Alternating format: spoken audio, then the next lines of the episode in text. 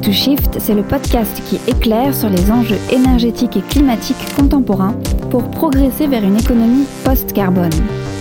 Au printemps 2020, le Shift Project s'est lancé le défi un peu fou d'élaborer un plan de transformation de l'économie française. En février 2022, le projet Il nous faut un plan devient réalité. L'objectif Indiquer le chemin de crête pour décarboner l'économie tout en favorisant la résilience et l'emploi.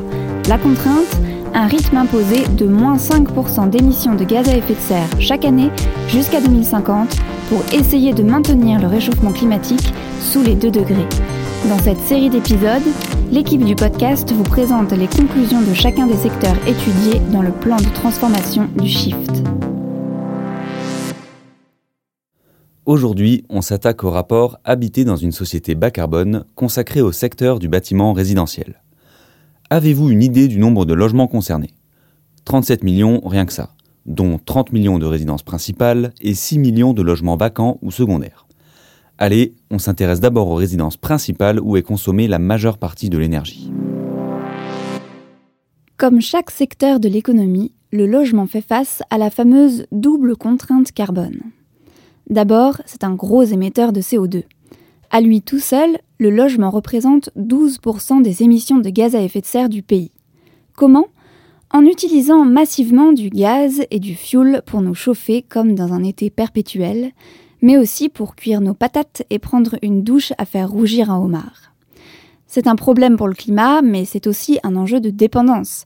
Être accro aux énergies fossiles, c'est aussi être très vulnérable aux aléas des importations. Or, ces approvisionnements sont de plus en plus contraints et nous le voyons particulièrement bien depuis la guerre en Ukraine. Pour en savoir plus sur ce sevrage forcé, rendez-vous à l'épisode 13 de ce podcast ou dans la dernière étude du Shift Project sur le sujet dont vous retrouverez le lien en description. Voilà pour la double contrainte carbone. Mais le logement n'a vraiment pas de veine. Il a en bonus un troisième défi majeur à relever, celui de l'adaptation au changement climatique. Les manifestations de ce dernier sont déjà de plus en plus fréquentes et de plus en plus extrêmes. Citons notamment les canicules estivales, particulièrement nuisibles pour notre santé. Pour un panorama des effets présents et surtout futurs du changement climatique, on vous renvoie aux épisodes 18 et 26 de ce podcast dédié au sixième rapport du GIEC. Alors, pour transformer le secteur du logement résidentiel en répondant à ces trois enjeux majeurs, le Shift a bâti un solide plan de transformation.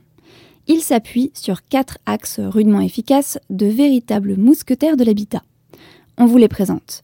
Numéro 1, accélérer la rénovation de l'existant. Numéro 2, décarboner la production de chaleur.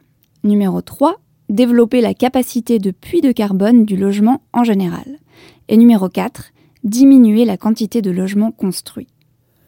Après cette revue d'ensemble des troupes, étudions maintenant les talents de chacun.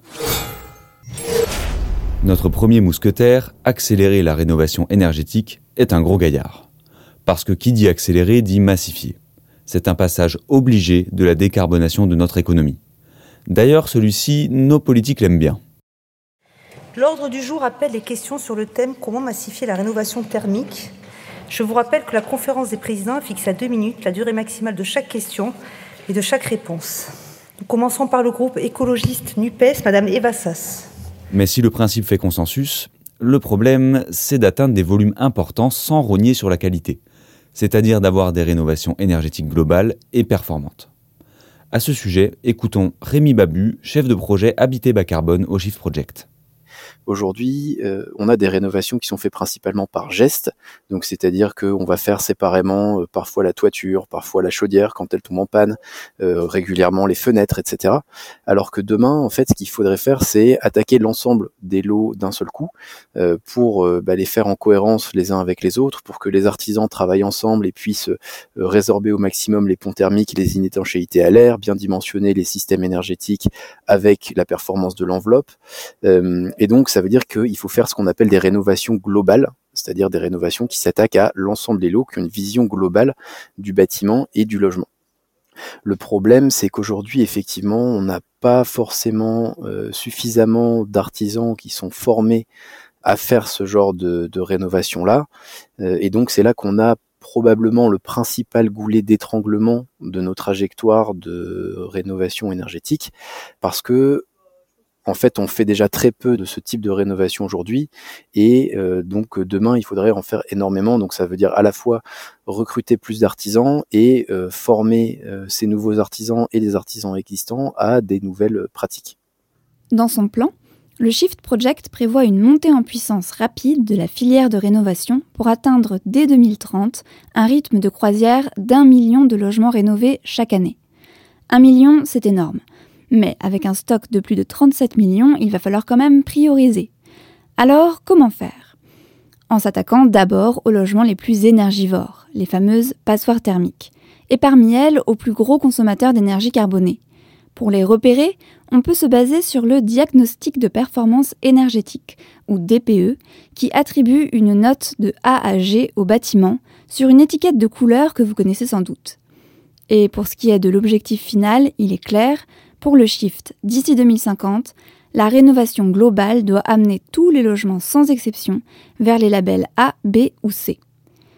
Bon, vous en avez peut-être entendu parler, dans le monde réel, ce DPE n'est pas exempt de critiques. Au shift, pas de tabou, alors on a demandé à Rémi ce qu'il en était des attaques récurrentes sur la fiabilité de ce DPE. Le DPE, effectivement, il est, il est critiqué. Euh, il reste que c'est le principal thermomètre euh, de la performance énergétique de notre parc de, bâtiments.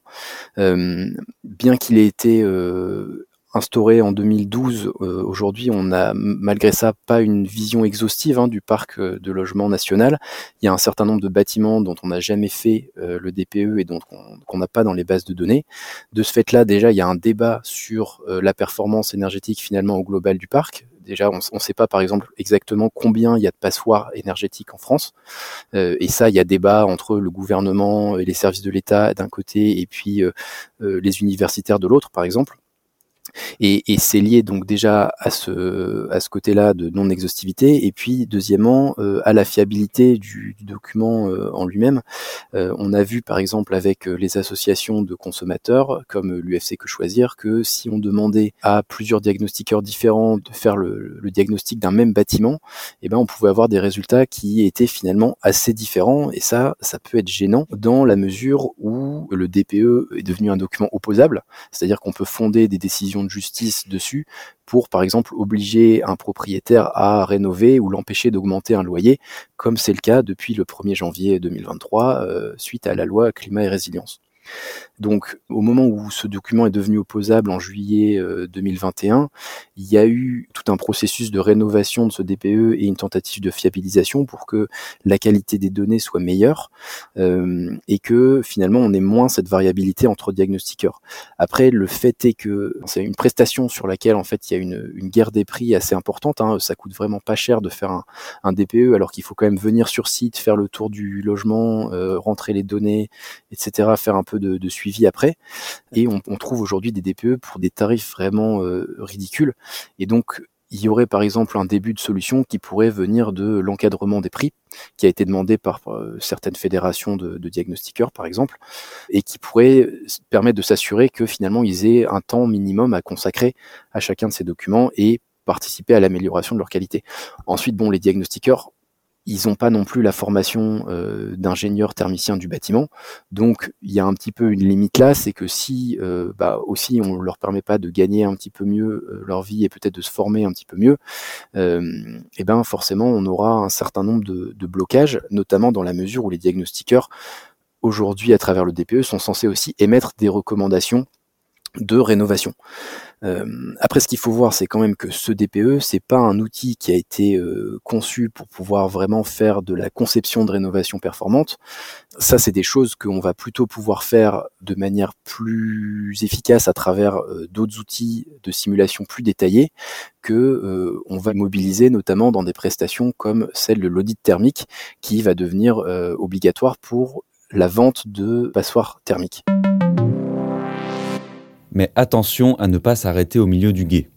La décarbonation du chauffage n'est pas qu'une affaire d'isolation. Encore faut-il que la production de chaleur, c'est-à-dire le système technique permettant de nous chauffer, consomme le moins d'énergie et émette le moins de CO2 possible.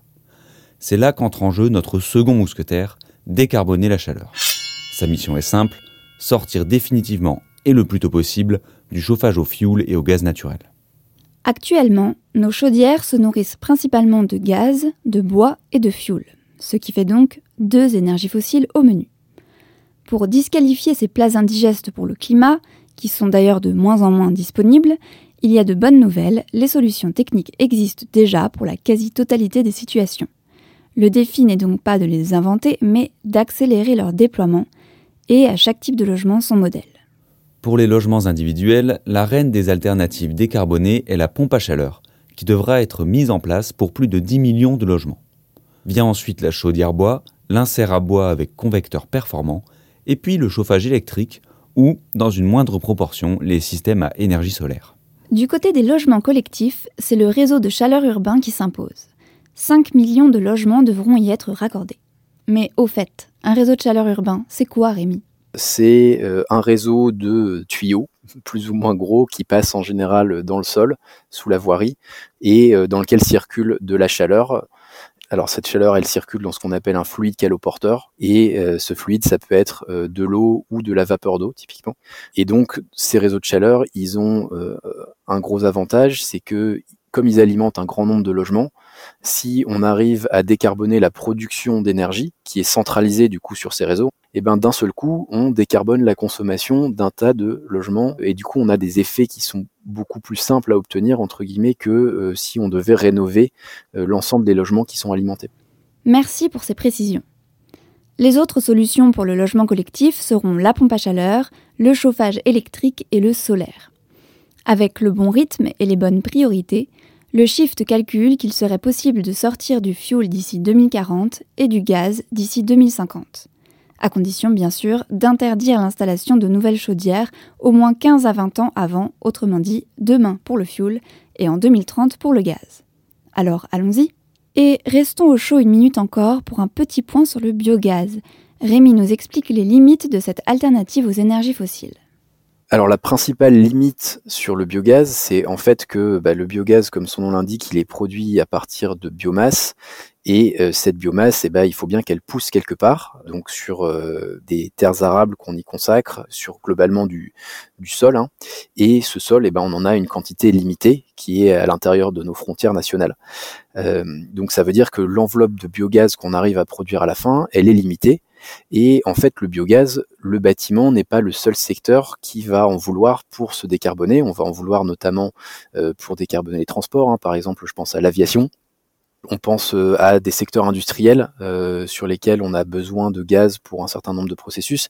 Et c'est des secteurs sur lesquels il est assez difficile de substituer le gaz, parfois plus difficile que sur le bâtiment, où on a des solutions alternatives avec d'autres modes de chauffage. Et donc partout où on sait substituer ce gaz par une autre énergie, eh bien, il faut le faire pour se garder un maximum de l'enveloppe pour d'autres usages, sachant que par ailleurs, en fait, on veut quand même utiliser les sols et euh, la forêt, etc., pour euh, bah, finalement stocker du carbone et que euh, tous ces écosystèmes vont subir une pression accrue du fait du changement climatique. Eh bien, c'est plus simple si on les laisse au maximum tranquilles et qu'on leur fait peser un minimum de pression dessus et donc on évite bah, des récoltes trop fréquentes pour produire du biogaz par exemple. Notre troisième mousquetaire est du genre discret. Son talent se cache dans les façades et les charpentes. C'est le bâtiment comme puits de carbone. Bon, d'accord, quelques explications s'imposent. Un puits de carbone, c'est un réservoir naturel ou artificiel qui absorbe le CO2 de l'atmosphère et le stocke pour longtemps.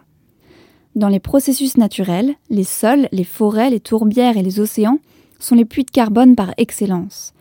Grâce aux plantes, qui maîtrisent la photosynthèse et à l'absorption naturelle du CO2 dans l'eau, ces milieux capturent la vilaine molécule et réduisent sa présence dans l'atmosphère. Bien sûr, le stockage de carbone dans les bâtiments n'atteindra jamais les quantités faramineuses que ces puits naturels peuvent absorber. Mais ce mécanisme n'est pas à négliger pour décarboner la construction des logements. Concrètement, il s'agit de remplacer autant que possible les matériaux très émetteurs comme le béton par des matériaux bas carbone et dans l'idéal biosourcés comme le bois ou le béton de chanvre. Et oui, grâce à la photosynthèse des plantes dont ils sont issus, ces matériaux concentrent du carbone tiré de l'atmosphère qui restera prisonnier sous cette forme jusqu'à ce qu'il se décompose ou brûle. Le plan de transformation du Shift propose donc d'imposer progressivement l'usage de matériaux biosourcés dans la construction neuve, dans la lignée de ce que propose déjà la réglementation environnementale 2020. Il faudrait aussi appliquer cette règle à la rénovation, mais à condition de ne pas ralentir le mouvement car la vitesse est essentielle. Cette méthode pourrait nous permettre d'absorber de l'ordre de... Eh bien, tiens, au fait, combien pourrait-on gagner avec toutes ces bioconstructions? Pour le savoir, on a demandé à Rémi de nous prêter son doigt mouillé. Alors la construction biosourcée, c'est un des moyens principaux d'absorber du carbone et surtout de le stocker à long terme dans des produits qui ont une longue durée de vie il faut savoir que pour atteindre la neutralité carbone, de toute façon, comme on aura un petit résidu d'émissions chaque année, eh ben, il faut qu'aussi chaque année on en capte. Ça, c'est ce que font notamment euh, ce qu'on appelle le secteur des terres, dans lequel on retrouve par exemple la forêt, donc le bois qui croît. Et ce bois, ensuite, si on l'utilise de manière durable, eh bien, on peut capturer une partie du carbone et le laisser en dehors de l'atmosphère où il réchaufferait le climat. Et donc, c'est pour ça qu'il faut plutôt l'utiliser en priorité pour des usages comme les structures bois par exemple dans les bâtiments, euh, où il va avoir une durée de vie significative et donc ça va faire un temps significatif durant lequel il ne sera pas dans l'atmosphère. Dans la stratégie nationale bas carbone, les produits bois, donc la construction euh, de, bâtiments et puis euh, la fabrication de mobilier notamment, représentent 20 à 25 mégatonnes de carbone stocké chaque année. C'est un tiers de, du puits total de carbone à l'échelle nationale. Chers auditeurs, faites maintenant place à notre quatrième et dernier mousquetaire, ultime héros de la décarbonation des bâtiments résidentiels proposé par le Shift Project. C'est la sobriété de la construction neuve, et elle dispose de deux bottes secrètes imparables qu'on va bien sûr vous révéler. La première botte, c'est de décarboner le logement dès sa conception. Pour une fois, la politique publique actuelle a déjà bien avancé sur le sujet. En France, la construction neuve est en bonne voie de décarbonation grâce à une réglementation de plus en plus stricte. On pense ici à la réglementation environnementale 2020, ou RE 2020. Elle impose dès la conception d'un bâtiment d'évaluer et de limiter l'empreinte carbone de l'ensemble de son cycle de vie, ce qui inclut, par exemple, émissions indirectes liées aux matériaux utilisés dans la construction. Pour le Shift, il s'agit ni plus ni moins que d'une chance historique de faire basculer l'industrie française du bâtiment dans la modernité bas carbone. Cerise sur l'échafaudage, son rythme de déploiement est considéré comme cohérent avec les objectifs du secteur.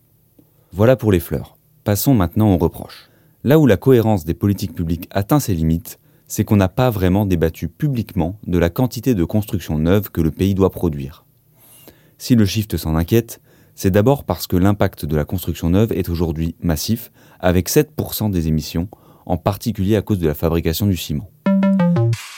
Et pour tout savoir sur ce problème lié à la fabrication de ce matériau de base qu'est le ciment, rendez-vous à l'épisode 28 de ce podcast dédié à l'industrie.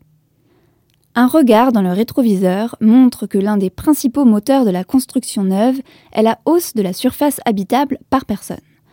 Or, elle a largement empêché la baisse des émissions de CO2 du secteur entre 1990 et 2016.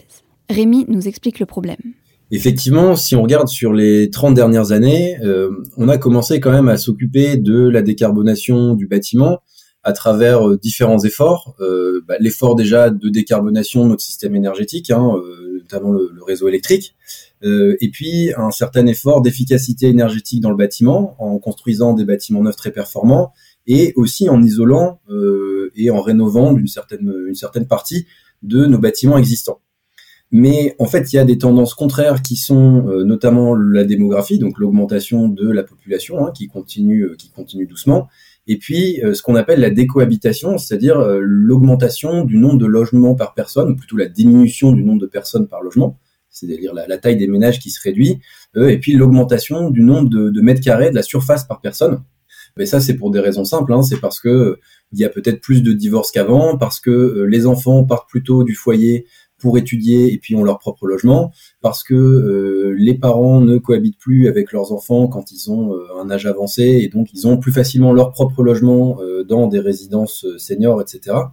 Au final, on a quand même eu ces 30 dernières années une baisse de l'empreinte carbone de l'usage des logements d'à peu près 1,2% par an, qui aurait pu être plutôt de 3% si on n'avait pas construit de logements neufs.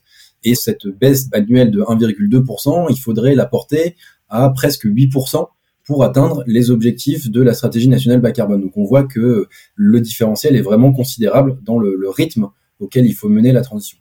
Enfin, n'oublions pas que l'habitat, et en particulier la maison individuelle, est aussi la première cause d'artificialisation des sols. Cette artificialisation menace les espaces agricoles, naturels et forestiers, c'est-à-dire nos principales assurances pour atténuer et s'adapter au changement climatique. Pour toutes ces solides raisons, le PTEF prévoit une réduction progressive du nombre de logements neufs construits chaque année, en cohérence avec les évolutions démographiques bien sûr, ainsi qu'une réduction rapide de la part des maisons individuelles dans les mises en chantier. Reste bien sûr à faire cela intelligemment pour continuer de répondre aux besoins. Pour le shift, il faudra mêler les débats au niveau local et national pour aboutir à une planification de la quantité et des caractéristiques des logements. Après cette revue au pas de charge des leviers de la décarbonation, il est temps de se faire un peu plaisir en nous projetant dans le futur. On embarque pour 2050 dans le monde post-transformation pour constater l'œuvre de nos mousquetaires. D'abord, un constat étonnant. Grâce aux efforts de sobriété, le parc de logements ne compte que 22% de logements supplémentaires par rapport à aujourd'hui. Autrement dit, 80% des logements de 2050 sont déjà là autour de nous, alors raison de plus pour en prendre soin. Du côté des volumes d'émissions du secteur, la diminution des surfaces construites, la décarbonation des processus de fabrication des matériaux de base, comme le béton, et le recours maximal aux matériaux biosourcés permettent une diminution de 75% des émissions dans la construction neuve. Pour les émissions liées aux usages, le parc consomme désormais relativement peu d'énergie grâce à la généralisation des isolations performantes. Plus aucun logement n'est évalué en dessous de l'étiquette C du DPE. Autrement dit, ils sont tous bons ou très bons. Les chaudières fuel et gaz sont reléguées dans les manuels scolaires au chapitre Sciences et techniques du XXe siècle. Pas mal tout ça.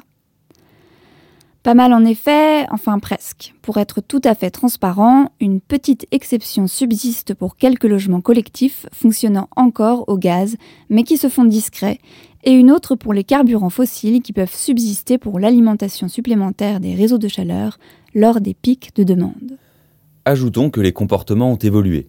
Les ménages qui ont passé beaucoup de temps sur ces projets de rénovation ont pris conscience de l'impact énergétique de leur logement et l'utilisent de manière plus économe. Le logement personnel est aussi devenu une fierté. On frime sur les performances thermiques et environnementales de son logement, on s'échange les bons tuyaux sur les artisans et les techniques.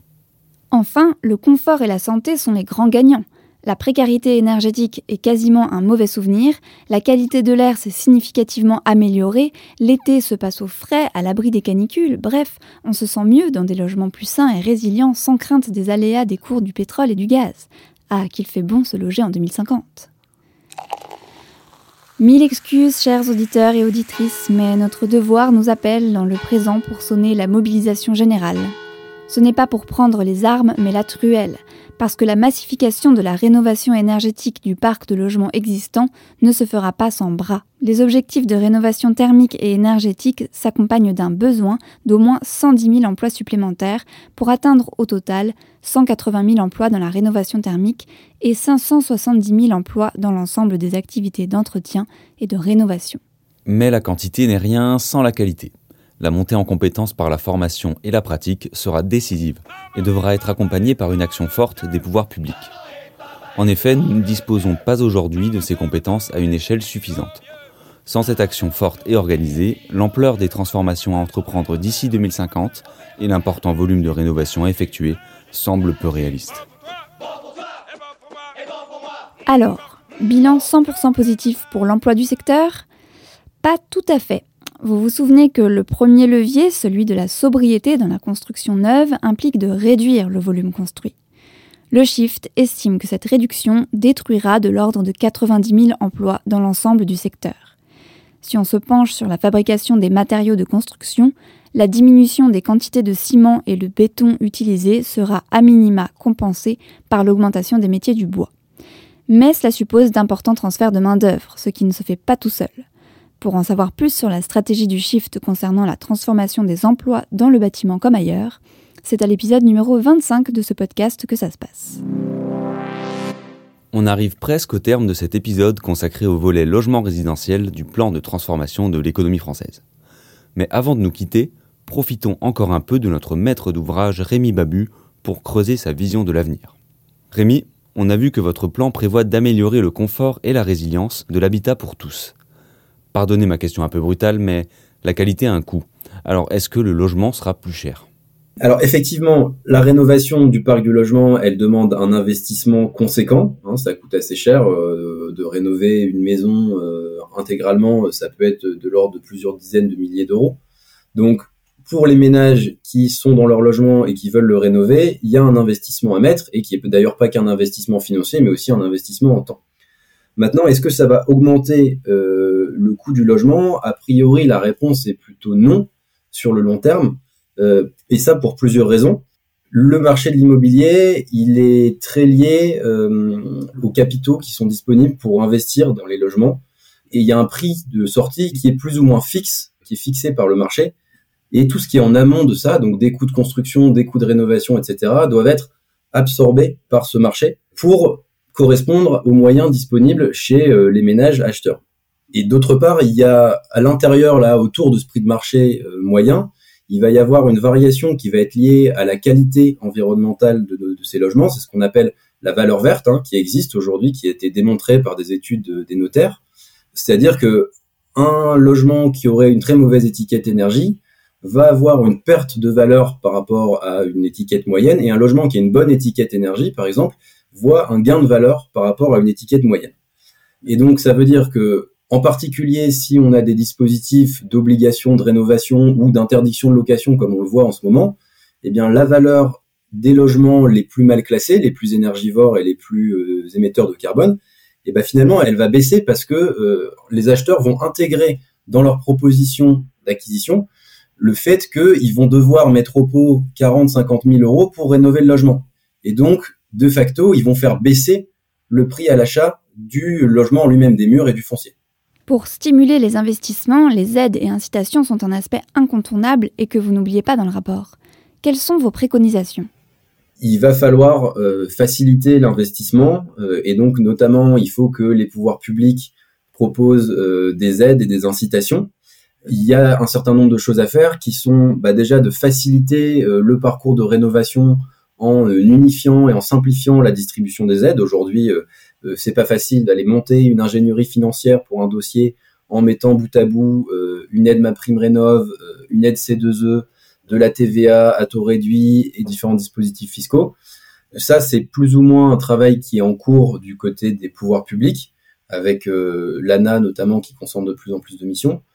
Et puis après, il y a une question de montant, en fait, tout simplement, parce que euh, on l'a dit hein, tout à l'heure, une rénovation, ça peut coûter très cher. Donc, il y a des ménages pour qui ce coût, il va être prohibitif.